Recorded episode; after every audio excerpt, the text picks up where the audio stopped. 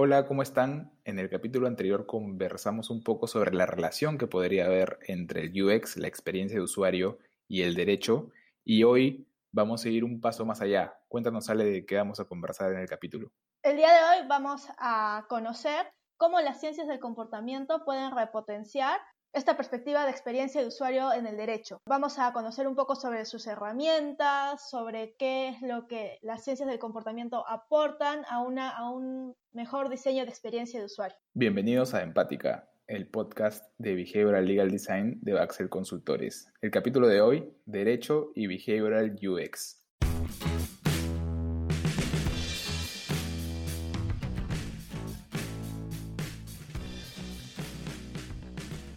¿Cómo están? Les habla Mario Drago, socio de Baxel Consultores. Como siempre estoy junto a Alejandra Infantes, nuestra behavioral legal designer. Hoy es el episodio 14 de Empática, pero el segundo de nuestra saga de UX y Derecho. Hoy vamos a hablar con Pedro del Carpio, él es CEO de Heurística, una consultora peruana que ayuda a tomar decisiones estratégicas desde las ciencias del comportamiento. Pedro es máster en ciencias cognitivas y de la toma de decisiones por la University College of London y él es especialista en diseño de servicios y experiencias desde el Behavioral Science. Hola Pedro, ¿qué tal? ¿Cómo estás? Hola Mario, hola Alejandra, ¿qué tal? ¿Cómo están? Hola Pedro, ¿qué tal? Muy bien, gracias. Eh, nada, gracias por acompañarnos. Hoy día queremos hablar un poco de los enfoques del UX y cómo es que se entrecruzan con la economía del comportamiento. Y creo que no hay nadie mejor que tú acá que puede contarnos sobre eso. Quisiera comenzar preguntándote si es posible aplicar este enfoque de User Experience a todo tipo de servicio o de producto. La respuesta inmediata es sí, eh, en especial si entendemos UX user experience, no solo como el trabajo que se realiza en, el diseño de las superficies o el front-end, sino en la experiencia en su conjunto. ¿no? Esto implica, por supuesto, también incluir todo aspecto eh, que pertenece al back-end, es, decir, el detrás de cámaras, eh, lo que pasa detrás de escenas eh, durante la experiencia del usuario. Por ejemplo, si creas una tienda virtual, el UX design es más que los botones, ¿no? la gráfica, los colores, el layout de la página web o del carrito de compras. Eh, debería incluir todos los aspectos que implican el proceso que está detrás, es decir, logística, operaciones, contabilidad, distribución, servicio al cliente, e, entre otros. ¿no? O sea, cuando hablamos de UX, las personas lo primero que piensan es en interfaces digitales. Claro. Pero, por lo que acabas de decir, también podrían trascender a, interfaces análogas, ¿no? Entonces, ¿cómo sería este front-end y back-end en las interfaces análogas? O sea, sí, desde, desde este enfoque el que propongo, virtualmente, el UX es virtualmente un sinónimo de service design o experience design. O sea, hay un gran debate hasta cuáles son eh, los significados de cada uno, cada uno de estos términos. Para mí, finalmente, estas son etiquetas, ¿no? Que en mi opinión ayudan a asignar distintos roles en una organización, pero en el fondo todos tienen un mismo, un mismo objetivo, crear experiencias útiles, placenteras y adaptadas a las características de, de la mente de las personas. Sí, en la práctica, UX usualmente son los que trabajan en el diseño de interfaz gráfico, pero no debería ser así, ¿no? El, el diseño de una experiencia debería incluir no solo lo que está hacia afuera, sino también hacia adentro, todos los procesos que tienen que ocurrir atrás para que el usuario finalmente, el consumidor, viva una experiencia placentera, transparente. Es más, si, si no se nota la presencia de, todas las personas que han estado detrás, mucho mejor. Es como crear magia, ¿no? Pero la magia, por supuesto que tiene un gran trabajo detrás.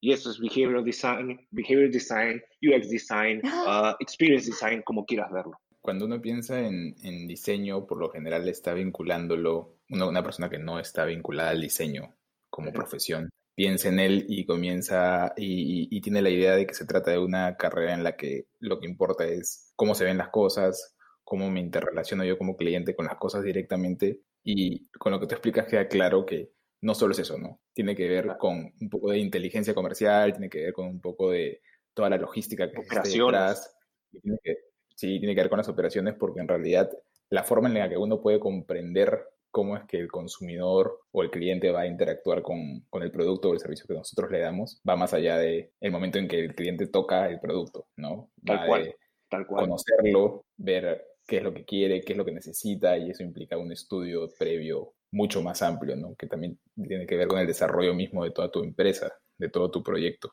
Exactamente. O sea, por supuesto que la, no es la última milla, el último centímetro, ¿no? la parte estética, la interfaz es, es importante.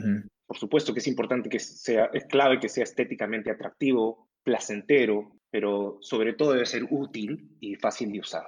¿no? Y para lograrlo se requiere un trabajo que va más allá de simplemente el rol tradicional de UX designer, sino todo un equipo y ahí viene como mi siguiente pregunta. ¿Cómo podemos potenciar todo lo que es experiencia del usuario desde la economía del comportamiento o desde las ciencias del comportamiento?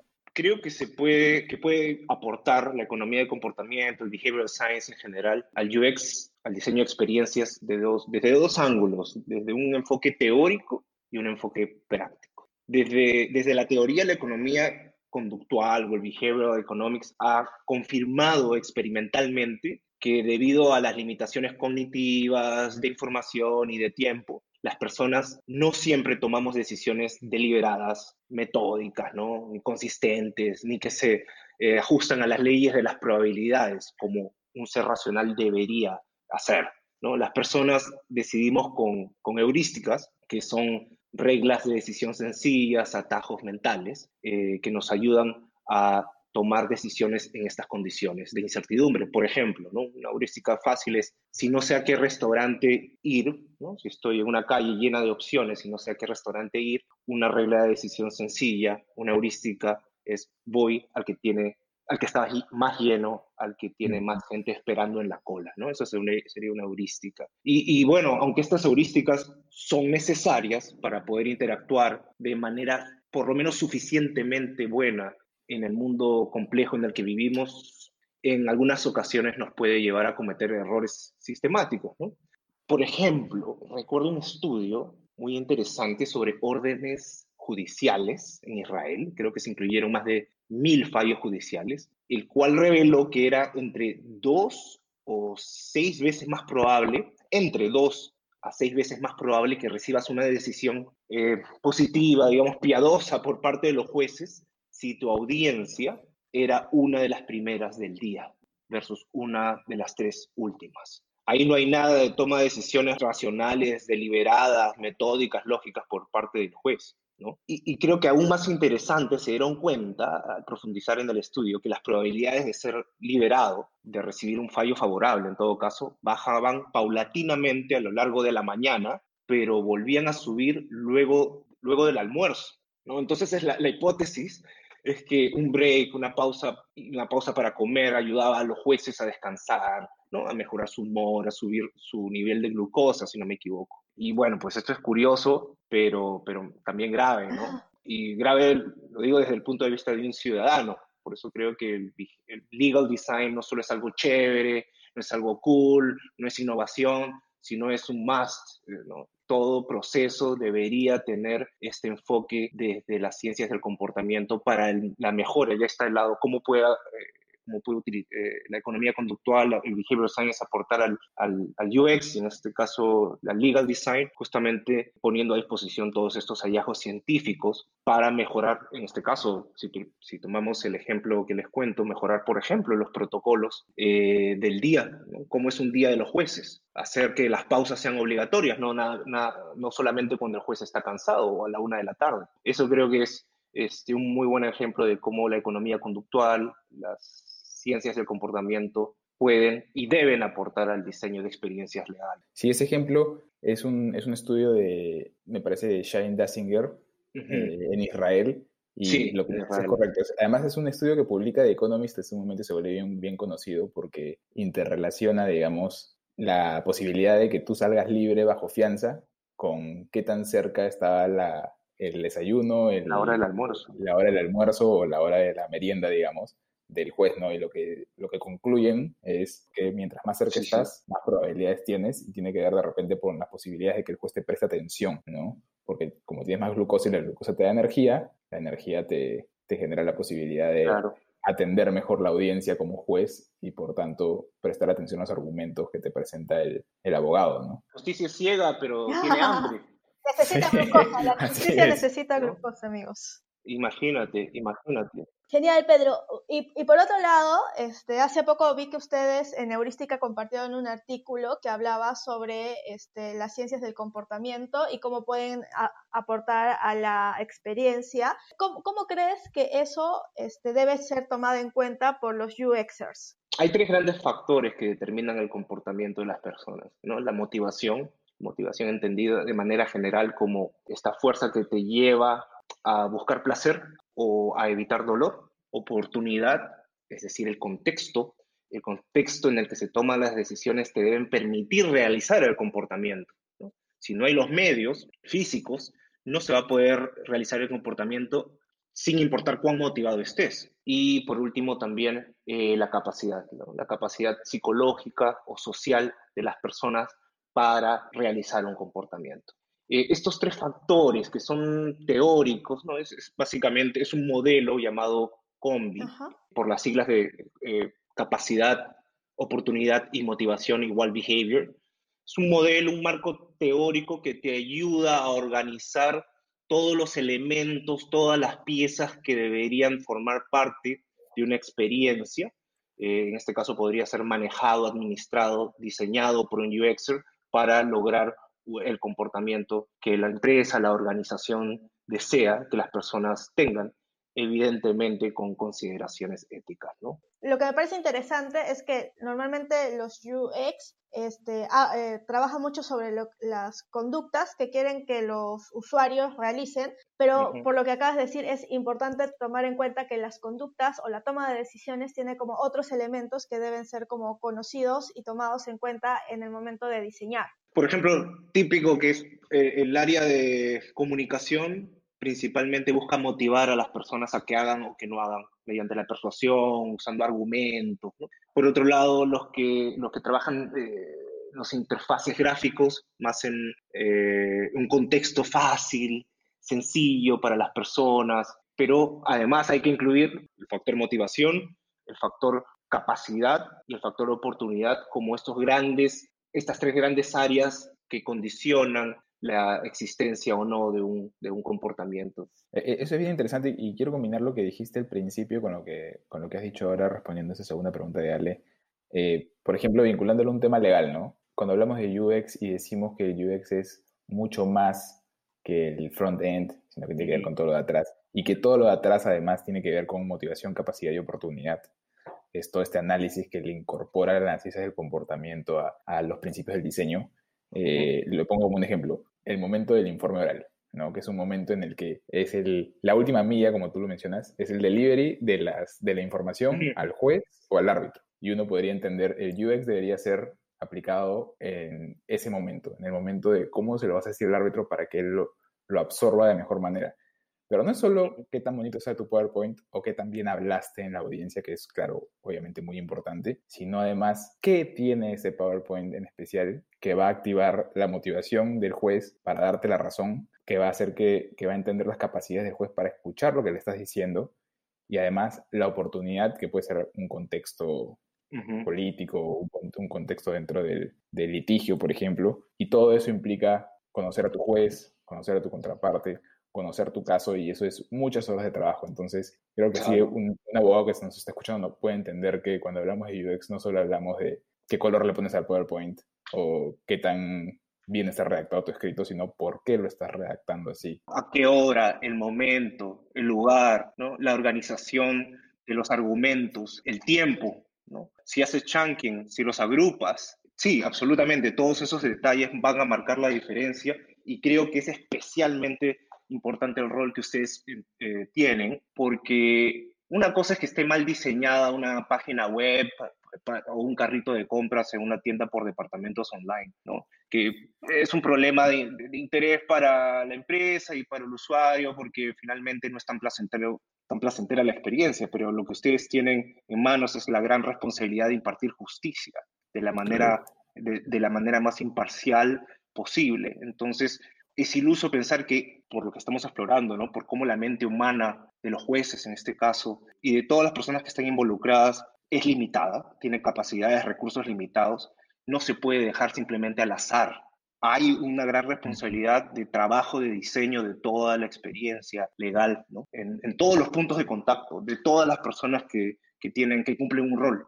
Ya, este, y hacia allá, cerrando nuestra, nuestra conversación de hoy, me gustaría, por ejemplo, hablar un poco sobre las herramientas para que tengan como eh, para que nuestros oyentes tengan como un elemento práctico al final de nuestra conversación. Y entre ellas, este, una de las herramientas que se usa un montón en el diseño de servicios y en la experiencia de usuario es el User Journey o en español bitácora de usuario. ¿Cómo crees que este elemento puede repotenciarse desde la perspectiva de la economía del comportamiento o desde la behavioral science? El aporte del behavioral economics o el behavioral science en general en el desarrollo de un user journey o bitácora de usuario o el recorrido del, usuario, desde mi enfoque es que, desde mi punto de vista es que evita que el investigador llegue al estudio, al proyecto, con un lienzo en blanco, a ver qué encuentra. En cambio, cuando, cuando poseen este bagaje teórico, vienen con esta batería de hallazgos científicos y modelos, los que hemos hablado hace un momento, el modelo Combi, por ejemplo, modelos del comportamiento humano que le permiten saber dónde indagar más y le permite elaborar hipótesis creadas no solamente con, con su intuición claro. o empatía por el usuario, es muy importante porque la mayoría de enfoques, por no decir el paradigma del, del design thinking uh, y, y, y, de todas estas técnicas, herramientas, enfoques, están enfocadas en, en, en empatizar con el usuario, que es muy importante, pero también deben llegar con todo ese bagaje científico que le permite entender a priori cómo piensan, es decir, antes del, del, hecho, antes de la investigación, cómo piensan y sienten los humanos, cómo funciona el cerebro, la mente. Eso va, en mi opinión, a, permitirles crear hipótesis y, soluciones mucho más robustas y con muchas más probabilidades de, éxito. ¿no? Por ejemplo, para crear soluciones a problemas identificados en esta etapa de investigación, que es el, el, User Journey, o que uno de los productos de la etapa de investigación es el User Journey o el recorrido del usuario, ¿no? Donde para los que de repente no estén familiarizados es mapear todos los puntos de contacto, identificar todos los puntos de contacto que vive el usuario en la experiencia, ¿no? En un orden cronológico y se detectan opiniones, sensaciones, emociones, palabras, ideas. Y, y ese es el enfoque de diseño tradicional, el elemento que le falta, el elemento que, que aporta eh, la economía conductual y el behavioral science es el bagaje, el bagaje científico que te permite hacer hipótesis más robustas con información que ya ha sido experimentalmente validada en ese o en otros eh, contextos. Eh, entonces, eh, dada esta importancia del trabajo multidisciplinario que tienen que tomar en consideración los abogados para poder hacer que su trabajo sea más sustentado en las ciencias y enfocado en el usuario al cual va dirigido, no sé qué reflexión final puedes tú tener, Pedro, respecto a, a cómo llevar esto al mundo legal, ¿no? Sí, yo me sumo a ese pedido y me sumo como, como ciudadano. Eh, llamo pues al trabajo multidisciplinario de los especialistas en leyes, los especialistas en psicología y los especialistas en cómo implementar y tangibilizar eh, estos esfuerzos en soluciones, es decir, los diseñadores de experiencias. Eh, nada, pero en verdad ha sido, ha sido un placer tenerte. Uh -huh. Creo que Cuando vamos quieren. a tener que volver a conversar sobre, sobre este tema porque hay mucho más por, por recorrer. No, un gusto, un gusto, Alejandra, Mario, cuando quieran eh, tengamos un, una nueva charla. Siempre es un gusto estar en contacto con ustedes y con todo, con todo su público. Igual, gracias Pedro por tu tiempo. Ha sido siempre divertido escucharte y muy interesante. Muchas gracias, Alejandra. Gracias, Mario. Eso ha sido todo por hoy. Este ha sido el segundo capítulo de la saga de UX. La próxima semana tendremos un capítulo más para profundizar sobre esta perspectiva. No se olviden que pueden enviarnos sus comentarios o incluso sugerirnos algún tema a nuestros correos a infantes.baxel.p y a mdrago.baxel.p. Estamos felices de leerlo siempre. Y ya saben que pueden escucharnos en Spotify, Apple Podcast, Buzzsprout y en nuestra página web www.baxel.pe. ¡Chao!